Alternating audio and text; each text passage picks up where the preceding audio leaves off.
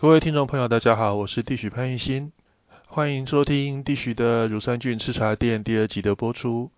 今天要和大家聊一聊的是即将在本周六开打的日本职棒总冠军战，也就是大家所谓的日本一。那今年日本一的对战组合是分别由中央联盟的独卖巨人队迎战太平洋联盟的福冈软银鹰队。而在上一集其实有提过，因为今年受到疫情的影响，所以其实央联是取消所谓的季后赛，联盟冠军巨人队就直接取得了日本一的门票。那太平洋联盟部分保留着一轮的季后赛，所以福冈软银是以三胜零败，那包含一个保送一胜。那击败罗德队也是取得洋联总冠军战的门票。那这两队在礼拜四也分别提出了四十人名单哦。那这四十人名单，国人比较关心的就是杨代刚的部分。那杨代刚最后是有被列入在四十人名单里面。那今天其实我也稍早也接受我来体育新闻的采访，谈谈杨代刚会在这个日本大赛的定位。节目中会讲的比较含蓄，那 Parkes 的这边可能会讲的稍微尖锐一点。啊，即便说初赛名单有四十人，但是实际上只有二十六个人会被名列在每一场的初赛名单里面。那以巨人现在的阵容来讲，他外野手包含 Wheeler 在内是总共有八个。那这八个里面扣掉先发的三个，严格来说板凳其实不太容易找到五个。那以杨代刚的境况，要挤进所谓的二十六人先发名单，其实有相当大的难度。那我们还是希望说，是不是还是有个机会？因为毕竟在二零一六年火腿杨代刚那时候在火腿队打总冠军战的时候，杨代刚是没有击出任何安打，啊，他也是在寻求他在总冠军系列战的首安。那接下来来谈谈一下对两队的期望。那其实以两队的近况来讲，是一个蛮强烈的对比。巨人队其实今年魔术数字相当早就点灯了，那当时是以三十八就点灯了。可是因为进到十月之后，巨人队也是受到伤兵所苦，风浪的脚步被拖得相当的慢了。啊，一直到一直到十月底才靠着，一直到十月底才靠着横滨跟阪神打成平手，以及自己在主场逼和养乐多，才用一个平手封王的一。相当难得的记录，那顺利的拿下今年中央联盟的冠军啊，相对之下，软银的封王就走的比较平顺。而且其实以两队今年的整体战力来讲，那软银其实还是几乎是大部分的数据都占这个上风啊。除了打击率，软银稍微落后一点点，是两成五五对上两成四九。那得分其实五百三十二比五百三十一，这其实两边是差不多，全垒打一百三十五，一百二十六。也相差有限，但是投手自责分率的部分，软银是二点九二，巨人是三点三四。那被全垒打软银也只有八十三发，巨人是被打了一百一十四发。那二点九二，你不要以为说二点九二这防御率好像没什么。今年日本职棒十二球团唯一一个二开头的防御率，而且在先发阵容里面哦，虽然说今年先发软银先见先发场次最多的东兵巨，他在日前因为肩膀的有一些状况不是很好的关系哦，他最后是没有再登录在四十人名单里面了。原本其实工藤公康监督是打算让他可能会在牛棚待命，但是可能考量到最后他的状况也一直没有恢复，所以最后他是没有再当个登录名单。不过即便是扣掉东兵巨，其实软银还是有相当多的先发投手可以使用。目前来讲，应该没有意外的话，就是千鹤晃大、石川中泰、羊头莫尔、和田义。还有荷兰羊头 Benden Hark，那这五位投手的先发的几率会比较大。此外，像武田祥太跟立谷俊介这两位，也有可能在比赛的中段担任一个所谓第二先发的位置。假设说软银的先发一出了问题，那随时就会派上这个所谓的第二先发来上来救援。但是相对上巨人队这这方面就比较有一点捉襟见肘。那以目前为止，巨人队开幕战应该没有问题，就是建野智之先发。第二战的话，巨人是预计派出金村信贵左投，第三战则是由羊头 Sanchez。那这三位投手是比较确定的。可是除了建野智之之外啊，那金村信贵今年实球季末是表现不差，但是他的稳定性还是有待加强。啊，Sanchez 今年也是一度叫好不叫座。那除了这两位之外，另外还有互相强生跟哈达 K 这两位投手，预计会担任第四、第五任第四站跟第五站的先发投手。但是这其实也都还有变数。那巨人教练巨人的投手教练宫本赫之也表示说，这两位投手很有可能会在前两场比赛担任一个二号中继的位置。所以其实你看，从巨人跟投手的先发阵，巨人跟软银的先发阵容来比，巨人其实。就有一点捉襟见肘的迹象。那牛棚的方面，其实两边差的又更多。其实软银的牛棚，除了胜利方程式、毛里耶罗、森维斗之外，整个境况其实都还算保持的相当不错。那巨人最稳定的中继投手中川浩太，其实进入十月之后，身体出了一些状况啊，下到二军调整。终结者德拉罗萨也是一直状况连连的，所以在这一个部分，巨人是比较吃亏的地方。如果说你要我预测的话，那我其实会还蛮大胆预测，软银可能会以四胜一败或是四胜两败的成绩拿下今年的总冠军不过棒球这个东西是圆的，我个人会觉得说巨人的关键应该是会在菅野智之他能够投几场，那有没有办法抢下第一胜？因为巨人的战力相对上是比较薄弱，所以他抢下第一胜是相当的关键。如果说他连第一场都抢不下来的话，那后面几场很可能会兵败如山倒。如果说巨人队第一场能够抢下的话，其实还有所谓一搏的空间。那这是对于今年今年两队总冠军战的跟大家一个简单的介绍。那接下来其实要稍微跟大家谈谈一下这两队的日本总冠军战的历史。其实巨人跟软银两队已经在总冠军战交战过十一次。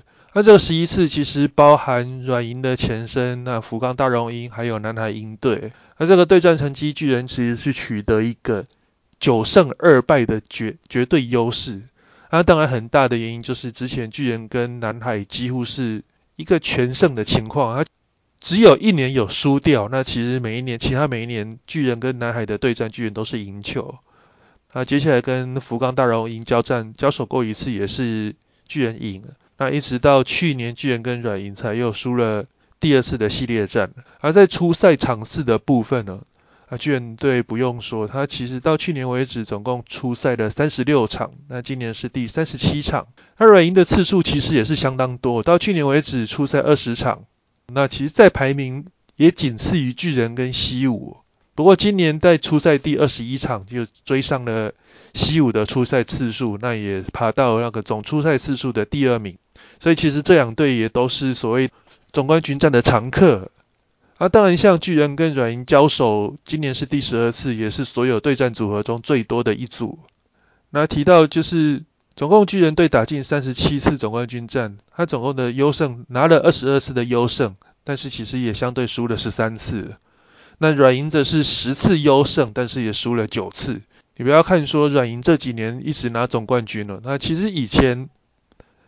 在南海鹰的时代，南海打进总冠军战，最后的结果输球的机会都还蛮大的。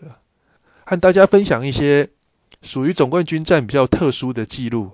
那总冠军战 MVP 拿最多的，那当然就是巨人队的长岛茂雄，他总共拿过了四次。那出赛场次，出赛最多的场次的是巨人队的王贞治，总共是出赛了七十七场。那安打最多的其实也是长岛茂雄九十一场。全垒打最多是王贞治二十九支，那这很大的原因就是巨人曾经经历过一个所谓的 V 九时期，V 九也就是九连霸。那当时巨人队是在一九六五年到一九七三年，那连续九年都拿下了日本一员。那九连霸这个记录，说真的，其实到现在都还很难破。按以目前软银来讲，其实它也不过从二零一七到二零一九，现在是一个三连霸的局面。当然，如果以从二零一四以来，软银其实也只中断过一次，那就是二零一六年的日本火腿队。从这些数据可以看出，要达成 V 九这个记录是相当困难的一件事。那刚刚提到一些比较有趣的特殊记录，那其中一个是单场三支全垒打，诶，这是二零一五年的山田哲人，当年杨乐多也只靠山田哲人拿下这唯一的一胜。不过提到养乐多，这也是一支蛮神奇的球队。虽然说大家在大家的印象中哦，那软养乐多其实算是一支，并不是一个所谓的传统强队。但是养乐多其实很会打日本一。养乐多总共在日本一系列赛出赛过七场，出赛过七次。他这七次总共拿了五次的日本一，那只输过两次，那这个胜率其实还蛮高的吓人。他甚至优胜次数也仅次于三支传统强队啊，巨人、西武跟软银的。而巨人拿最多是二十二次，西武十三次，软银十次。那接下来就是养乐多的五次。那其他接下来欧力士四次，罗德四次，广岛三次，火腿三次。那在下面就是两次一次的。那当然胜率最高的就是乐天，乐天在二零一三年那一次打进总冠军战，就唯一一年，那就那一年就拿下总冠军。这也是蛮特别的一部分。啊，讲到这个总冠军战，我们就以分享这几年的一些数据为主。那投手出赛最多场次，以打打满六场的情况来讲，出赛最多的其实就是在最近了，二零一六年的广岛队。那广岛队的牛棚投手金村猛和 Jackson 一次出现两个，这两位投手都是六场，第一场到第六场从头上到尾。那当然，到比赛后半，就是到后面的场次，这两位投手就有一点压制不住。那一年，广岛也是一个二连胜后四连败的情况。那提到在一个系列赛最多可以拿下几胜，那当然就是四胜，一个七战四胜制的比赛最多就是拿四胜。那有哪一些神兽曾经在总冠军战一个人拿下四胜？一个就是一九五八年的道尾和久。啊，大家知道道友和久有一个称号，就是神样佛样道伟一样，跟神佛一样的男人。啊，当时为什么会有这个绰号？也就是在一九五八年总冠军战，他一个人独揽四胜过后所拿下来的一个创下的一个成绩啊。啊，当年道尾和久他是代表西铁队。啊，那一年其实一开始那一年的总冠军战就是西铁对巨人。那一开始西铁是连输三场。那这三场里面，第一战跟第三战败战投手都是大尾和久。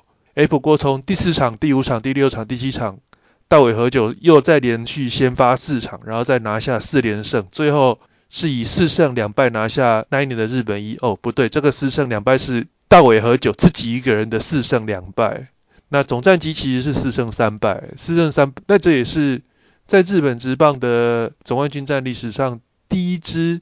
三连败后四连胜的球队，大尾和久这个比赛的记录真的是相当难破，应该是以后应该也没有机会，尤其是你现在投手分工那么细的局面。那刚刚提到一九五八的大尾和久，接下来就是一九五九的山浦中，这一年的山浦中也很夸张，山浦中当年是代表南海队，也就是现在软银队的前身。啊，山浦中那时候先发四场就直接连赢了四场。巨人队就吞下了四连败，当然这也是上古神兽的记录。那拿到现在来看，都还是蛮不可思议的。那另外一个发生在近代的记录，就是就是在二零一八年的软银对上广岛那一年呢，当时的捕手甲斐拓也他是创下一个连续阻杀六位跑者的记录。那甲斐拓也当年也是靠着这个相当难得的记录，拿下当年的 MVP。而且当时在那一个日本一系列赛，加菲托也总共阻杀了十一位广岛的跑者。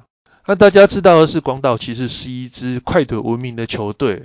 那在那一年遇到甲斐拓也是完全无法施展开来。那所以甲斐加农炮也在那一年开始闻名。那提到日本一的个人奖项，当然和绝大多数的比赛都一样啊，日本总冠军战是有设有一个 MVP。那有一个和大家比较不一样的，就是所谓的感斗赏。啊，感斗赏其实在中华职棒也也有一个跟它很类似的奖项，就是所谓的败队的优秀球员。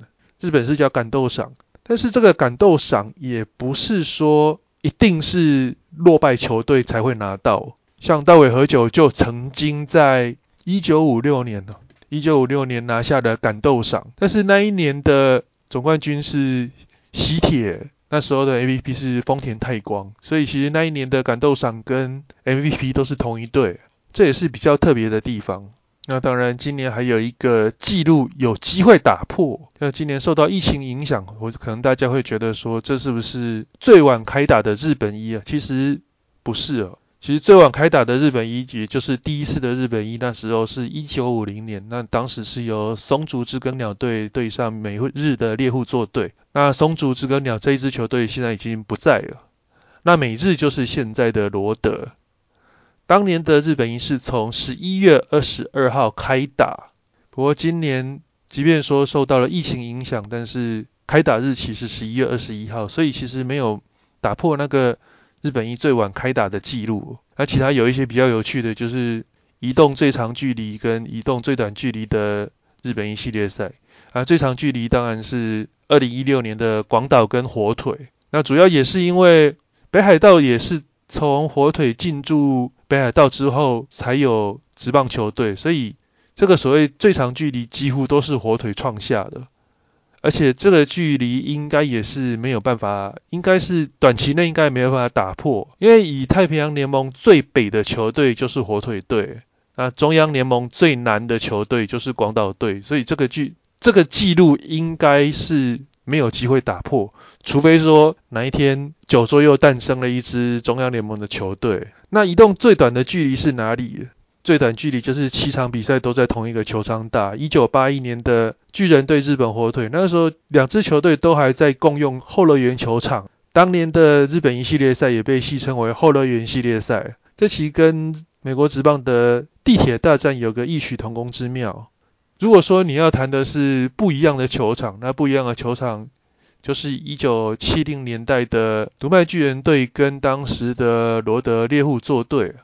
那当时罗德猎户座他的主场是在东京球场，那东京球场这个球场现在已经不存在，所以应该现在应该很少人曾经去看过这个球场。这个距离也是甚至是比比现在巨人跟罗德的距离还要再更更近一点，所以其实要打破的机会也不高啊。啊，当时的东京球场是在东京都的南千住地区，而且都是在都是在所谓的东京二东京都二十三区里面，所以距离算是蛮近的。现在唯一有可能打破的，大概就是只有阪神跟欧力士了。那一个是在兵库县，一个是在大阪府。那这个距离，但是这个距离应该也没有办法打破这个所谓的最短距离，除非说今天巨人跟养乐多，哎，其实其中一支球队跑到太平洋联盟。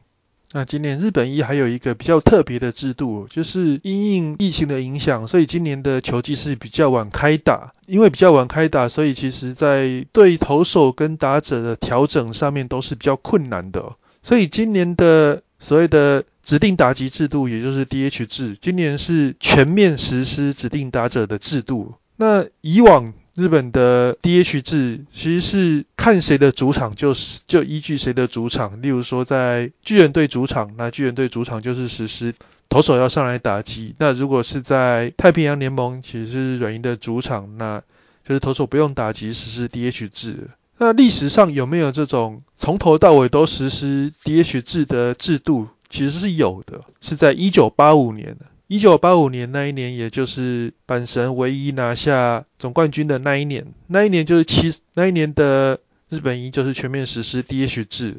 一九八六年又回到全面取消 DH 制的制度。其实，在一九八四年以前。啊，日本职棒的冠总冠军战，它是全部都是投手要打击，因为毕竟总冠军战 DH 制这个东西也是应该算是比较近代的一个产物，而且当时也只有太平洋联盟在实施，而它的目的就是希望能够提高比赛的精彩性。不过今年日本职棒联盟也有强调说，这个所谓全面实施 DH 制，今年是特例，所以明年如果疫情舒缓的话。应该又会回到原本的，就是央联央联主场没有 DH，央联主场有 DH 的规定。那先前也提过说，日本职棒的总冠军战是有和局制。上一期节目也提到一个脑筋急转弯，最多可以打几场，就是十四场。不过日本职棒史上最多不过打到第八场，第八场已经是上限。那第八场那时候是一九八六年的广岛对上西武，当时。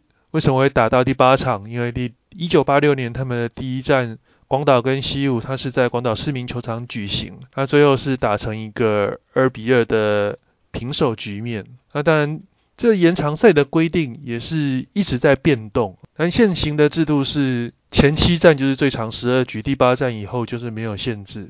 而在一九六六年以前，当然所有的日本一也都是在白天举行。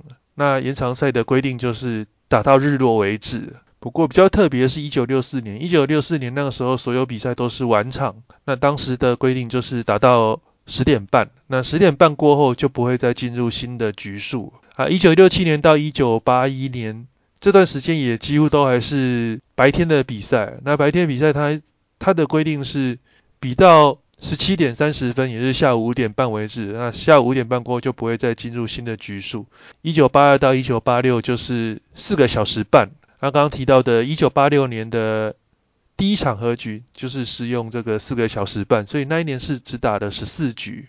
啊，一九八七到一九九三年。他的延长赛最长就是打到十八局，那一九九四到二零一七年则是十五局，而一九九四年那一年比较特别，一九九四年那一年是有白天的比赛，也有晚上的，也有晚上的比赛那晚上的比赛就是就是打到十八局，那因为这个制度也是一直有所更改，所以比赛最长的时间这个记录应该也很难再打破。那目前所保持的比赛时间最长的记录就是。二零一零年的十一月六号那一年的日本职棒总冠军战第六战啊，当时是中日跟罗德，最后是一个二比二的平手收场的局面啊。那一场比赛总共打了五个小时又四十三分，就差几分钟就打到隔天。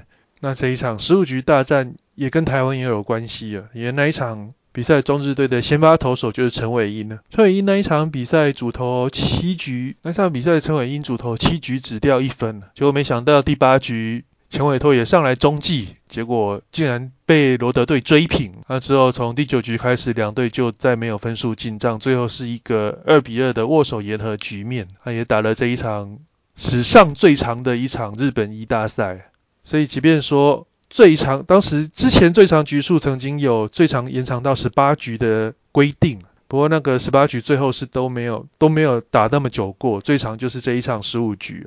那谈到大家所关心的日本职棒日本一转播的部分，他在上一集节目有说过，其实因为签约件的关系，所以台湾很难看到。那你目前如果在要在台湾的合法的收视平台看到，目前是只有第二站，那第二站是在 NHK 世界台会有播出，不过它的播出时间还蛮差的，是在台湾时间的六点五十五分才开始播，比赛是台湾时间的五点十分开打，因为六点五十五分其实已经都打到一半去了，但这也没有办法，因为 H.K. 世界台它服务的对象是全世界的日本人，而不是全世界的。日子米，那其他你要算比较合法收看的管道，大概就是可能家里接小耳朵，接小耳朵，然后收去装一台日本的 tuner，然后收日本的卫星讯号，因为日本的与那国岛跟台湾的距离相当近了，所以在台湾可以收到一些日本卫星所打出来的所谓的异波，所以可以看到一些日本的转播的节目。那这一次日本的 NHK BS One 会播出。第二站、第三站、第四站还有第五站，总共四场比赛。那其他像日本地上坡的比赛，这个台湾就比较难看到。以上是今天的节目内容，那希望大家会喜欢。今天的节目就到此结束，谢谢大家的收听。我是李许潘一新。那本节目现在也开始陆续在各大的平台 Podcast 陆续上架，那有兴趣的朋友们也都可以订阅。那随时有新节目更新的时候，就会收到第一手的更新消息。我们今天就为大家介绍到这边，拜拜。